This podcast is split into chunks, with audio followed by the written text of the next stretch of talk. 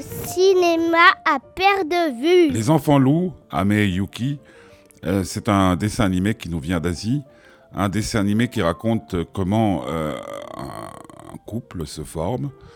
Elle est follement amoureuse et puis un jour, euh, assez rapidement après leur rencontre, elle se rend compte que son bon ami ben, peut se transformer en loup. Ben, ça lui donne du chien, si j'ose dire, mais le jeu de mots est de très mauvaise qualité. Ils, ils emménagent ensemble et ils ont des enfants. Et les enfants, eux aussi, peuvent se transformer en loup. En loup, pardon.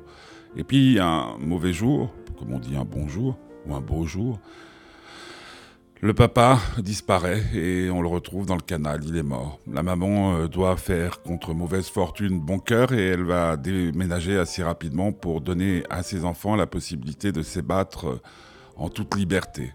Ils vont aussi aller à l'école et découvrir le monde des humains d'un peu plus près.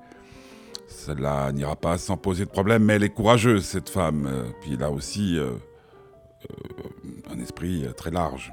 Elle comprend ce qui peut se passer dans la tête de ses rejetons, elle va les aider, elle va essayer de faire avec le voisinage.